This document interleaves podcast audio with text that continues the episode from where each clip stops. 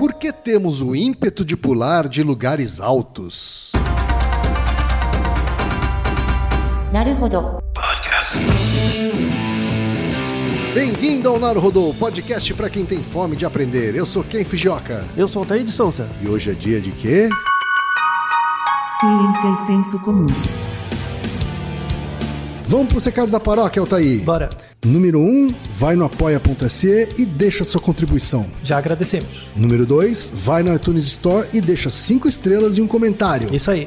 E número 3, apresente o Naruhodo para uma amiga ou um amigo que não conhece o Naruhodo ou que nunca tem ouvido um podcast. Vamos aumentar o tamanho da podosfera. É isso aí. Antes da pauta, mais um recado.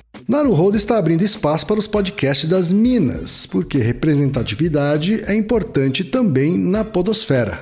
O destaque de hoje vai para o podcast Olhares, comandado pela Aline, pela Luíse, pela Lígia e pelo Marcondes. Ouça o recado que a Aline Hack deixou para você, ouvinte do Naruhodô, e conheça o podcast Olhares. Olá, eu sou a Aline Hack, host do Olhares Podcast e tenho um convite para você. Faça a si mesmo a pergunta: se eu fosse feminista, como veria o mundo? O Olhares trata de forma clara e educativa as pautas feministas, para transformar a visão do mundo sobre o papel da mulher na sociedade, suas conquistas e perspectivas, partindo de conceitos até chegar às verdadeiras lutas. Conheça mais sobre Olhares em olharespodcast.com.br e nas redes sociais pelo perfil olharespodcast.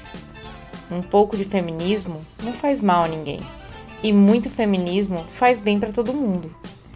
Siga também a hashtag Mulheres Podcasters e encontre casts incríveis e variados apresentados e produzidos por elas. Venha construir novos olhares com a gente. Olhares Podcast. Só de ouvir, dá pra ver que é diferente. Em primeiro lugar, há que se dar razão a Kierkegaard. A angústia se distingue do medo porque medo é medo dos seres do mundo e angústia é angústia diante de mim mesmo. A vertigem é angústia na medida em que tenho medo, não de cair no precipício, mas de me jogar nele. Uma situação que provoca medo, pois ameaça modificar de fora minha vida e meu ser. Provoca angústia na medida em que desconfio de minhas reações adequadas a ela. A vertigem se anuncia pelo medo. Ando por uma trilha estreita e sem parapeito, à beira de um precipício. O precipício me aparece como algo a evitar, representa um perigo de morte.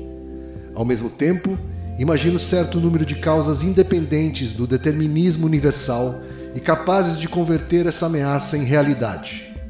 Posso escorregar em uma pedra e cair no abismo.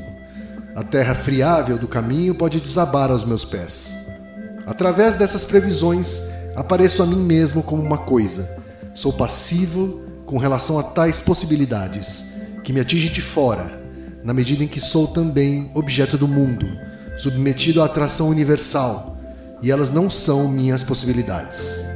Neste momento surge o medo, que é a captação de mim mesmo, a partir da situação, como transcendente destrutível em meio aos transcendentes, objeto que não tem em si a origem de sua futura desaparição. Altair, esse texto aqui, cabeça, Filosófico, né?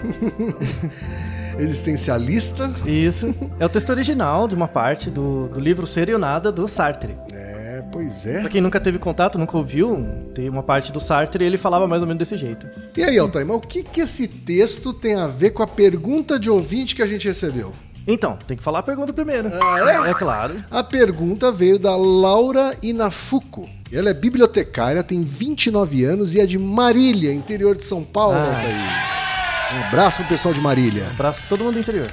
Ela diz o seguinte: Queridíssimos Ken e Altair, em primeiro lugar, gostaria de parabenizá-los pelo excelente Naruhodô e agradecê-los pela divulgação científica que vocês fazem e pela companhia no trajeto que faço de casa até o trabalho e vice-versa. É, essa é a meta, esse é o objetivo. É muito bom fazer companhia pra vocês, viu? É. Em segundo lugar, tem uma questão pra vocês. Toda vez que estou no alto de um prédio e olho pela janela ou sacada, me bate um medo e ao mesmo tempo uma vontade de pular. Eu não sei o que acontece, é uma atração meio bizarra. O mesmo acontece quando estou numa plataforma e vejo o trem vindo, e me vem um medo e vontade de pular na frente. Eu já li um pouco sobre isso e tem uma expressão em francês para isso. Uhum. La peur du vide. Isso. Isso é normal ou é um tipo de tendência suicida? Devo me preocupar e buscar ajuda psicológica?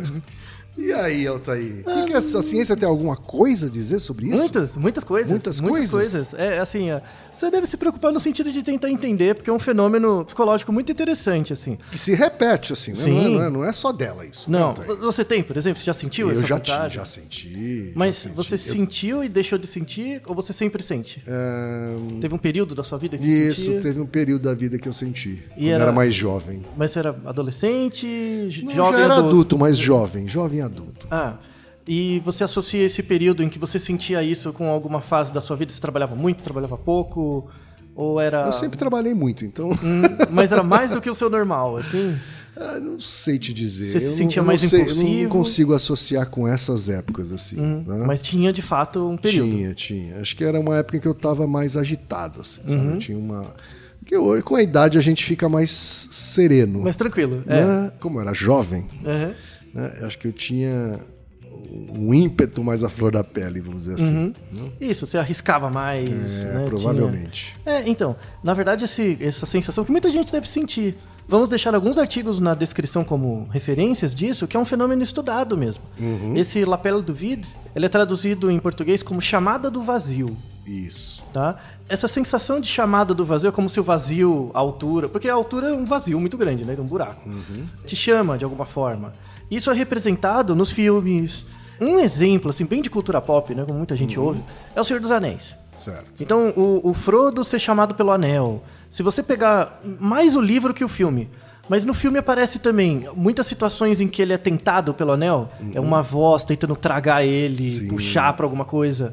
É meio que uma sensação parecida com essa de você estar numa, al- no alto de um precipício ou na frente de um trem vindo e você na frente dá aquela vontade. É. Tá? Tem uma.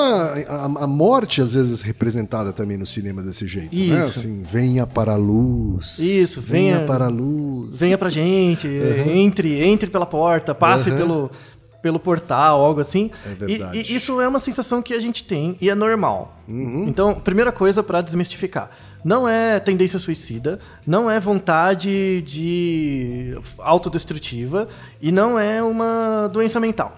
Tá? Não, não tem a ver. Tem a ver com algumas características de personalidade. Certo. Assim, não são todas as pessoas que têm isso. Pode ter Uhum. pessoas que nos ouvem falando, nossa, eu nunca ouvi isso na vida. Tem Nunca gente que só tem medo mesmo da altura. só tem né? medo da altura, normal. Uma dessas pessoas é o Reginaldo, né? Que a gente tem um episódio em homenagem a ele, que é por que que as pessoas têm medo de avião, e a gente ataca o problema do medo de altura. Vamos deixar na descrição, tem a diferença entre o medo de avião e o medo de altura. Uhum. Inclusive, o Ken até comentou naquela época sobre essa questão da vontade de pular. Verdade. Eu falei, isso vai ser outro episódio. Aí passou um tempo, agora a gente é hora de chegar nesse outro episódio. Tá certo. Então esse episódio é diretamente ligado com aquele sobre medo de avião, Uhum. Tá? Que a gente vai atacar especificamente não o medo de altura, mas essa vontade, essa, esse paradoxo que as Certo. pessoas sentem. E isso é comum não só na altura, mas é muito representado, né? Tem a ver com o texto do Sartre, né? Então, o Sartre, ele costumava... Ele foi muito influente na época dele, né? Como filósofo e tal, um, um pouco sociólogo. E ele morava ali na França e, e tem as montanhas dos Pirineus. Entre a França e a Itália, fica aquela Sim. região. E ele ia muito para as montanhas para escrever, enfim, para visitar. E essa sensação de vontade, ele tinha muito, ele era muito acometido por essa vontade de pular, de, né? E isso ficou muito exemplificado no Ser e o Nada. Então, o, o trecho que o Ken leu é o trecho que fala exatamente disso, da onde surge a relação entre o- a vontade de pular, o medo e a angústia, tá? Explicando melhor um pouco o texto, porque o texto é mesmo muito filosófico, assim. é- é- E o Sartre tem esse hábito de escrever de um jeito meio abstrato, Sim, né? sim. Que demanda um tempo de estudo pra você perceber, né? O Ser e o Nada é um livro legal, tá? Mas se você é uma pessoa muito concreta, mano, ele vai parecer um grego aramaico completamente doido, assim. Mas tem, tem caldo, tá? Tem caldo. O Ser e o Nada é um dos livros mais importantes do movimento existencialista, tá? Ele é um do- dos pais do existencialismo. A frase principal do existencialismo é que a existência precede a essência. Sim. Você existe em si e a sua essência vem depois. A sua essência é uma construção a partir da existência. Então, quando ele fala aquela coisa, tipo, você é o que você é, é muito determinista. então, o, o existencialismo, ele, ele coloca, principalmente, que você é escravo da sua própria liberdade. Tá. Então ele fala, por exemplo, uma, uma das umas frases dele é assim, que você não tem desculpa para não ser o que você é. Porque você existe, você é o que você é, quer você goste ou não, você é livre para ser o que você quiser, atendendo aos pré-requisitos de que você é alguma coisa. Então, a, a- Então ele não, não acredita, por exemplo, em inconsciente ou subconsciente, não, não, ele renega tudo isso. alter ego. Nada disso. Id, esse impulso primitivo. Não. Esses impulsos primitivos são você. Assuma que isso é parte de você, você é assim. E você tem livre-arbítrio para expressar isso ou não, mas isso não é inconsciente, não está escondido. Não existe uma repressão. O que existe é uma desculpa. Bem determinista mesmo, hein, Altair? Não, ele é bem, é bem existencial. Então, por isso que o texto dele, em geral, é bem vago. Aham. Porque é uma, é uma questão assim, mano, você tá no mundo, você tem que refletir sobre a sua condição existencial, porque você existe a despeito de qualquer coisa. Né? Ele exagera um pouco o pensamento do Descartes. Certo. Sabe? De que você existe enquanto pensamento, você existe porque você duvida, logo você existe, isso é dado, e aí agora o pensamento é para justificar a a execução ou não das ações. Tá? Então, por exemplo, ele era a favor da revolução. Muito. Então ele fala, ah, o Estado tem que assumir o que ele é e as pessoas têm que buscar os desejos delas. Pela, pela briga, pela guerra. Ah, não tem desculpa. Então ele era muito dis- disruptivo nesse sentido, né? Por exemplo, ele ganhou o prêmio Nobel de literatura e ele recusou. Recusou o prêmio, recusou tudo, porque ele não queria se vincular a instituições. O establishment. Isso, porque as instituições, tipo, geravam desculpas para as pessoas serem o que elas não querem ser. Então, você nunca vai, você não é um engenheiro. Você é você. Tipo, Você usa essa máscara de ser um engenheiro, de ser um advogado, de ser um profissional, para no fundo esconder de você mesmo o que você é. E você não tem desculpa para isso. Sabe? Então, a autenticidade, sabe?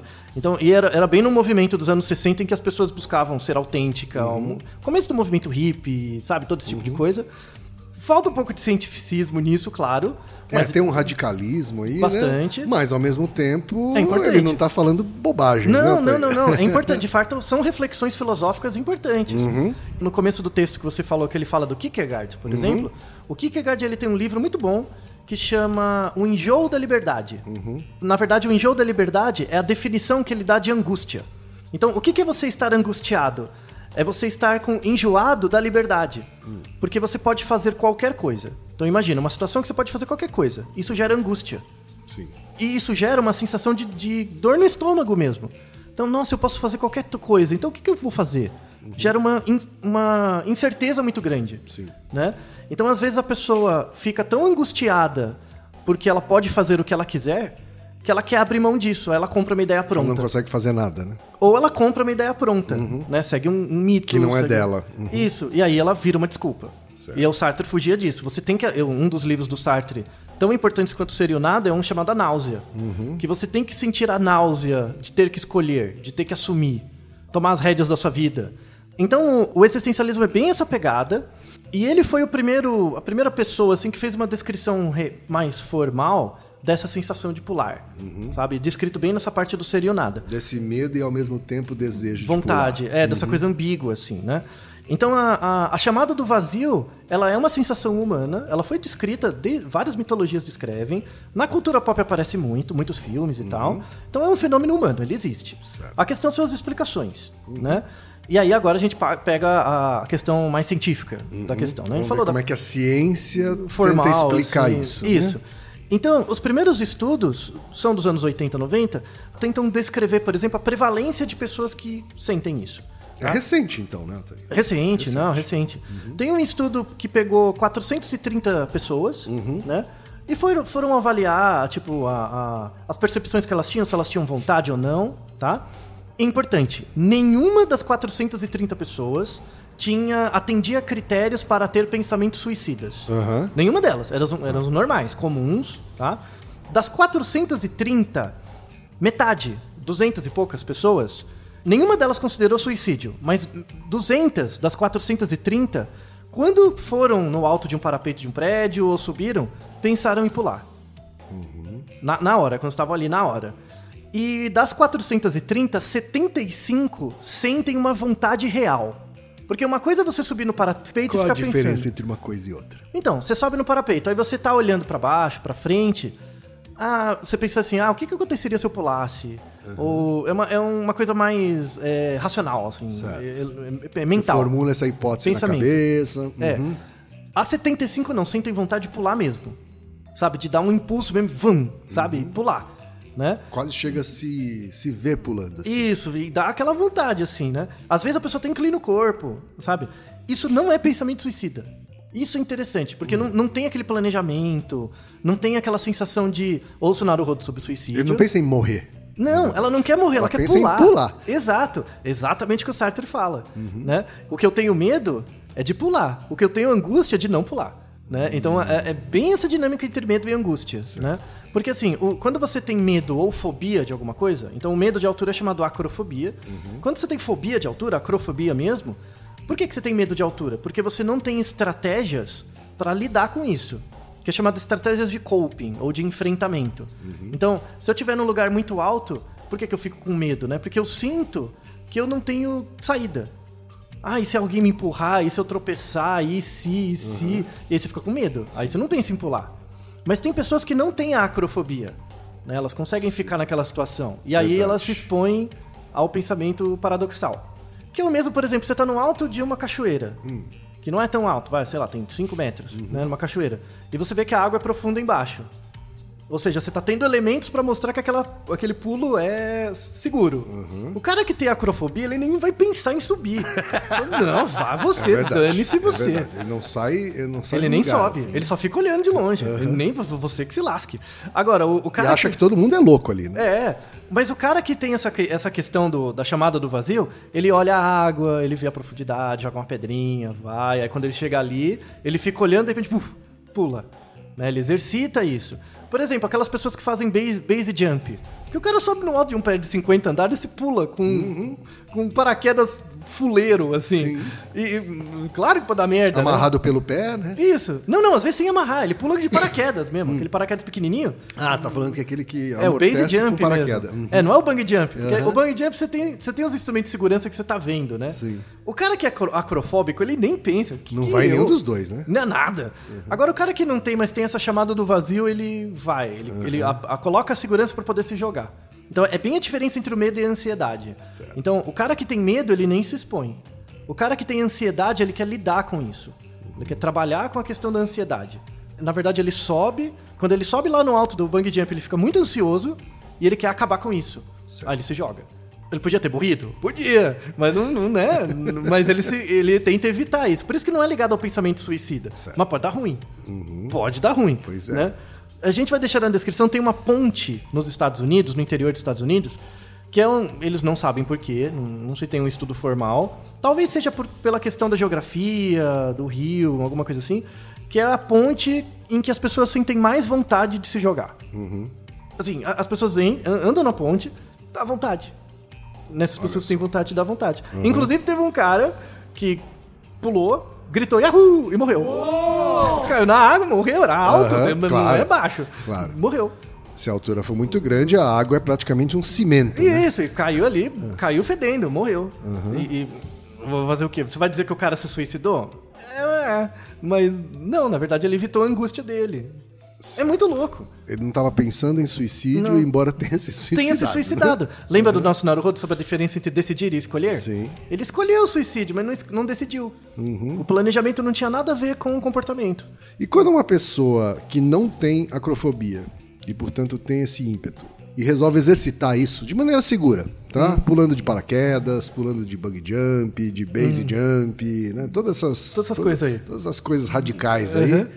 Uhum. Ele tá alimentando isso ou ele tá reduzindo a chance de sentir isso novamente? assim? Boa pergunta. Hum. Tem um outro artigo, vamos deixar na descrição, que, que continua esse trabalho. Uhum. Porque esse, esse primeiro artigo que eu citei dos 430, ele fez um mapeamento de quantas pessoas em geral sentem. Certo. Tá? Que dá mais ou menos, não é pouco, né? Dá mais ou menos 30%. Certo. Tá? 30% das pessoas têm um pouquinho de vontade. Só que 75, né? Os 75 dos 430 sentem vontade mesmo. De pra valer. Então busca mesmo a sensação e tal, né? Então é, é mais complicado. Na verdade, o que parece é que assim tem duas teorias que ficam por trás dessa vontade, tá? A primeira diz respeito a como a pessoa percebe emoções. E aí tem o nosso Naruhodo sobre emoções, né? Que a gente fez lá no Rodo Longo. Eu vou trazer só um pedaço disso. A primeira é como as pessoas processam emoções, e parece que essas pessoas processam emoções um pouquinho diferente. Não tem a ver com o cérebro, tem a ver com o histórico de aprendizagem comportamental da pessoa. Certo. Então, por exemplo, como é que você aprende a sentir medo? Você aprende a ter medo de algumas coisas e não de outras. Tem uma aprendizagem cultural, social disso, né? Para algumas pessoas, às vezes, dá uma diferença. Então, elas, elas aprendem medo, né? Aprendem angústia, mas elas aprendem angústia de uma forma um pouquinho dialética. E aí elas ficam alimentando essa angústia. Tá? A angústia tem um caráter dualista. Ela, ela gera uma certa sensação positiva, apesar do ganho negativo da angústia em si. Parecido com fumar um cigarro, então. Pode ser. É, é tipo uma. Não é droga, sabe? Porque não é um efeito externo, né? É tudo interno. Sim. Mas, é uma, é um uma reação química que você tá buscando. assim. Isso, por exemplo, a droga te faz mal, mas faz um pouquinho de bem. Então você gera um, gera um pareamento com isso, Certo. sabe? Com esse ganho positivo. Por isso que tem um grupo de pesquisadores que fala que é uma dificuldade de processamento de emoção e um outro grupo que fala que é uma estratégia de jogo. Pessoas que são assim têm uma, uma maior tendência de se viciar em jogo, jogo de azar. Certo. Por exemplo, Tem um quê de competição, assim? Consigo não, não, mesmo? Não, de, de jogo de ganho ou perda. Então, é aposta, Tá. sabe? O que, que acontece se eu pular? É uma aposta que você faz, é uma escolha intertemporal. Mas não é um pensamento competitivo isso, assim? De certa forma? É que você... Talvez consigo mesmo, assim? Pode ser um pouco, mas na verdade, assim, pensa como se fosse um jogo mesmo. Eu posso estar sentindo essa angústia agora, ou pular pra acabar com ela depois. A, a custa de, uma, de um risco. Será que vale a pena? Né? Então, o- o- qual que é o- eu tô num frame de perda. Eu tô, eu tô angustiado, o que é ruim. O que, que eu faço? Fujo da sensação ou encaro ela e me jogo pra tentar ter um ganho maior depois? É um exercício de autocontrole. Certo. Só que é um autocontrole ruim, né? É. Porque você se arrisca muito, pode dar ruim. Tá? Então tem duas linhas, a linha da emoção e a linha do jogo. Tá? Falando um pouquinho mais delas, tem um teste físico, chama teste de Homberg. Tá? O teste de Homberg ele é muito fácil. Ele é muito feito pela polícia para pegar bêbado, que o cara que dirige meio bêbado, sem bafômetro. O teste de Homberg é simples. Você fica em pé, com os pés juntos, tá? com coluna reta, com as mãos do lado do corpo, em pezinho normal, fecha o olho. Tem que ficar alguém de fora marcando no relógio dois minutos. E ele tem que verificar o quanto você oscila. O quanto você fica balançando. Ah, tá. Pra frente, pra trás ou pros lados. Parado mesmo. Parado, Parado. em pé, retinho, com as mãos do lado, dois minutos. As pessoas acham, ah, isso é muito fácil. Mas pessoas que têm essa sensação da chamada do vazio ou têm medo de altura, elas balançam. Certo. Por quê? Porque o olho não tá dando a informação visual de onde você tá. Então, às vezes, quando você principalmente tem medo de altura, o sistema vestibular, a própria percepção do corpo não dá conta. E aí o medo te invade, aí você começa a balançar. Tem gente que tem uma ac- acrofobia grave que quando depois de um minuto de olho fechado em pé, ela cai. Olha Tem só. que amparar ela. Ela cai. E ela não tem problema motor, não nada Nem disso. tá bêbada. Nem tá bêbada, ela cai mesmo. Mas é um- você vê essa pessoa, ela tem medo de altura. Certo. Né? Você põe ela na altura, ela desespera. E o que não tem medo de altura e tem o. o- O, o chamado, O do, chamado vazio, do vazio. ele aguenta os dois minutos. Ele aguenta o tempo todo. Ele tem um- parado ou balançando? parado. Parado. Ou seja, ele tem um melhor controle motor. Aham. Ele tem um bom controle motor. Ou seja, na situação que eu fico no alto da montanha, eu não tô com medo, eu tô angustiado. Eu tô angustiado com um perigo iminente. Claro, n- o perigo está ali, é o do ambiente. Né? O perigo existe. A questão é como é que você lida com ele. Você encara ele, se joga e tenta resolver ou você foge. Né? Tem um pouco a ver com sensação de competitividade. Não, É uma boa hipótese. Não tem trabalhos que mostram a prevalência dessa vontade em pessoas que praticam esportes competitivos, ver se tem maior. Mas é um bom palpite, pode eu ser tô que tenha. chutando isso, Altair, porque eu conheço pessoas que. Ou pelo menos as pessoas do meu círculo Uhum. maior, um círculo grande, assim. Não, não, não, ah, os, os de primeiro nível, vamos dizer assim. Quando eu abro um pouco mais o círculo e- Conhecidos. presta atenção nas pessoas que pularam de paraquedas, já praticaram paraquedismo ou, Uhum. ou já saltaram de, de base jump, coisas do gênero, né? coisas mais arriscadas, de altura, Uhum. né? são pessoas também mais competitivas. Sim, com certeza. Isso sim, isso Sabe? tem, isso tem dados. Isso né? sim. Então existe ao menos uma correlação aí, Tem. aparentemente. Sim, não, tem, tem, da, tem, tem dados razoáveis que mostram a correlação entre esportes radicais e ser competitivo. Apostar no para o ímpar e ficar bravo que perde. No, no- no- no- jogo da velha, sabe? Tem, tem relação entre isso. Só que não- ainda não tem trabalhos relacionando isso com essa vontade de pular. Com o chamado do vazio. É, mas é razoável que tenha. É bem razoável, Tá. tá? Então, a- as teorias da explicação é, de fato, tem diferenças entre pessoas. Tem pessoas Uhum. que têm uma predisposição maior a ter isso e outras não, tá? Uma das, das coisas que discrimina é o medo de altura. Uhum. Você- se você tem essa, essa vontade da chamada do vazio, você não tem tanto medo de altura, não é uma fobia. Certo. Você pode ter um pouquinho, mas não muito, tá? Porque a, a sua A pira acrofobia elimina essa, elimina essa bastante. possibilidade. Elimina, Aham. é. Porque a sua pira não é com medo, é com ansiedade. Certo. Por isso que o Sartre é importante. Porque como você é o que você é, Uhum. e você pode fazer o que você quiser, você pode inclusive se jogar. Mas você tem que lidar com as consequências disso. Sim. E aí que a pessoa se expõe ao risco. Uhum. Né? Então, tem uma coisa muito interessante que é pessoas que têm essa vontade né, de se jogar, em geral, são pessoas que ficam buscando explicações para a vida delas. Uhum. São pessoas que buscam sentido. Mas não são pessoas místicas. Não tem a ver com misticismo. Uhum. Mas são pessoas que sempre. Por que, que isso acontece? Por que, que eu sou assim? Ficam sempre buscando os porquês delas. Né? Pessoas que buscam porquês são. É, Elas, elas têm consciência de que estão fazendo essa busca ou não necessariamente? Hum, pode ser que sim ou não. Uhum. Mas assim, você observando de fora o comportamento, você percebe que elas são assim. Certo. Tá. Que há uma busca ali, há um movimento de Isso. busca ali. Tipo, tudo que você faz parece que você está tentando entender você mesmo, Uhum. sabe? Então essa é a busca do sentido, o último das coisas, que reflete completamente o Sartre. Uhum. O Sartre era um cara viciado nisso. Ele só não pulava de paraquedas porque não tinha tanta segurança, sei lá. Talvez ele pudesse andar de uns ultraleve, umas coisas assim, mas ele curtia. Uhum. E tem uma relação até com a mitologia do Ícaro. O Ícaro é um exemplo, uma metáfora boa disso, porque o cara cria as asas Uhum. dele e ele pode voar. E ele sabe que as asas dele são de cera. Sim. Onde ele quer ir? Perto do sol. Necessariamente perto Ele do sol. sabe que está Ele tá jogando. correndo risco. Isso, ele não tem medo de pôr as asas e sair voando, sendo Uhum. que é algo completamente inédito, né? E ele consegue. Pô, ele podia estar feliz com isso. Ou seja, ele não tem o medo. Mas ele não se satisfaz com isso. Ele quer angústia. Uhum. E aí chegar perto do sol. E aí o que aconteceu? Se fudeu. Basicamente isso. Que desgraça. Então cuidado, não chega muito perto do sol. Né? É basicamente isso. Não chega muito perto. Quanto mais perto do sol, mais você se queima. Exato, é, é claro. E aí tem a ver com o processamento da emoção, né? Então, no Naruhodo sobre emoção, né, do primeiro de 2019, a gente falou sobre as cinco fases da emoção, né? Que é a apreciação, expressão facial, né, do rosto, a reação autonômica, tendência à ação e o sentimento. Então, você falar, eu tô com medo, é a última fase de um processo, tá? Pessoas que têm essa chamada do vazio muito forte, tem algumas diferenças nas fases anteriores ao sentimento, tá? Então, primeiro, a apreciação. A apreciação é se você está vendo um filme de terror no cinema, é o contexto. Tá? Você está num contexto, então você não vai sentir medo sempre. Você só sente medo quando o monstro aparece. Então, uma apreciação. Então, imagina a pessoa no bang jump. Tem a segurança, tem os cabos, tem as coisas. Por isso que não é suicídio. Isso é claro. É, seria suicídio se a pessoa já tá com planejamento, eu vou me matar mesmo. Eu não quero pular, eu não gosto de pular. Ela quer morrer, na verdade. Ela quer acabar com o sofrimento, é outra pegada. Então a apreciação já é diferente, tá? Aí tem a expressão facial. As expressões faciais de pessoas que têm chamada do vazio são diferentes das pessoas que têm medo ou que têm angústia, mas que não têm vontade de pular. Seria muito interessante fazer um estudo de eletromiografia facial, porque é bem diferente. Então a, a- Diferente em que sentido? assim? as expressões faciais das pessoas que têm medo são a expressão claramente de medo mesmo. Angústia é intermediário, mas as pessoas que têm isso têm uma expressão de surpresa, Mais do que de medo. mais do que de medo. É surpresa com o inesperado. Certo. Sabe? Uma sensação, nossa, eu não estava esperando isso e agora? E fica naquele chove não molha, né?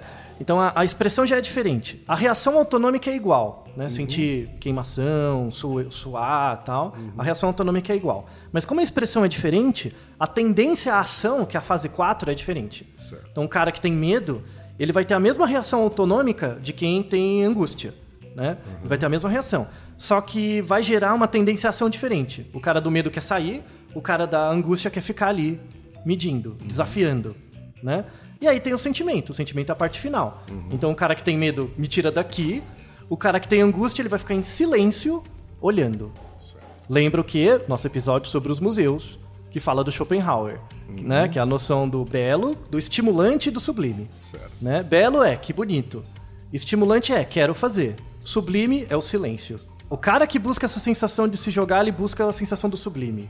É aquilo que, onde a fala acaba e você está muito perto da morte. Certo. Porque o mundo é muito maior que você. Porque no fundo ele quer co- encontrar o sentido para as coisas. Tá? Parece Uma pessoa que sai para aquelas caminhadas eh, escaladas para montanhas altas, que tem risco, risco de, Claro, de- desabar, de, qualquer coisa, de avalanche. tempo da avalanche, etc. Né? Assim, tem alguma relação com Sim, isso? Hum. tem um pouco, um pouco. Assim, claro que tem as pessoas que fazem trekking, caminhadas, aí tudo bem. Não, né? não, não. Tô falando mas de gente coisas- que coisas- vai subir o Himalaia. É, coisas power mesmo, É, assim, bem power. Assim, um- onde a chance de morrer é gigante, inclusive. Sim, aumenta bastante. Então, é- aí é mais uma ligação com essa chamada do vazio mesmo. Uhum. Com a busca pessoal do sentido. Sabe? E, e, no fundo é uma sensação angustiante, mas a pessoa procura isso, ela gosta dessa sensação de angústia. Né? Então parece que é uma explicação meio filosófica, mas tem uma base muito grande na, na neurociência. A neurociência explica essa disposição de algumas pessoas. Uhum. Tem uma premissa, então, biológica. Completamente. Arquitetural do cérebro Uhum. mesmo. Que no Sartre é uma questão filosófica, mas você tem bases, causas materiais. Por isso que é de fato uma questão humana. Uhum. Né? E aí, para encerrar, tem a questão do jogo. Essa hipótese do jogo vem do- de um pesquisador americano que chama Adam Anderson, que hoje ele é professor na Cornell University. Certo. E ele foi meu orientador num pós-doc que eu fiz no Canadá. Ele era professor na Universidade Uhum. de Toronto. E ele, ele que estuda muito imaginamento cerebral, ele fala da, da questão dessas pessoas que têm essa disposição, essa relação ambígua com a angústia, como um jogo. Certo. É a mesma angústia de você estar num cassino, sendo que você perdeu todo o dinheiro, até as cuecas, e você continua jogando, porque você quer recuperar. Então, Faz sentido, é. Realmente lembra bastante. é, você tá num contexto de perda tão grande que você precisa arriscar mais, você já não tem nada. Ou seja, você se arrisca muito mais que já tá num contexto de perda muito grande. Eu tô no alto de uma montanha, tô sentindo toda essa angústia. Mesmo que eu queira fugir, eu já tô no alto da montanha. Então, mesmo a volta vai ser perigosa. Sim. Então, eu tô naquela sensação. Então, o que, que eu faço? Me arrisco mais. O que, que é me arriscar mais? Me jogar. Sim, Né? Então, e de novo, não é suicídio, é uma reação ao jogo. certo. Entendeu? Então, muitos mecanismos lembram mecanismos de jogo de azar. Verdade. né? Só que a perda envolvida é enorme. Sim. tá? Não é um problema mental, não é uma doença, tá? Mas pode redundar na morte. Claro. Você viu a ambiguidade? Né? Você é vítima da própria condição humana, da sua própria condição de ser. E aí volta no Sartre. Você simplesmente é, você tem a liberdade de ser aquilo que você é. E por isso que às vezes você morre em nome disso. É isso aí, hein? Não é interessante? Interessantíssimo. Você vê como você faz uma linha das, das causas formais, eficientes, finais, materiais e volta de novo. Pois é, grande Sartre, hein? Pois é, quem diria? Naru Rodô, ilustríssimo ouvinte. Naruhodô.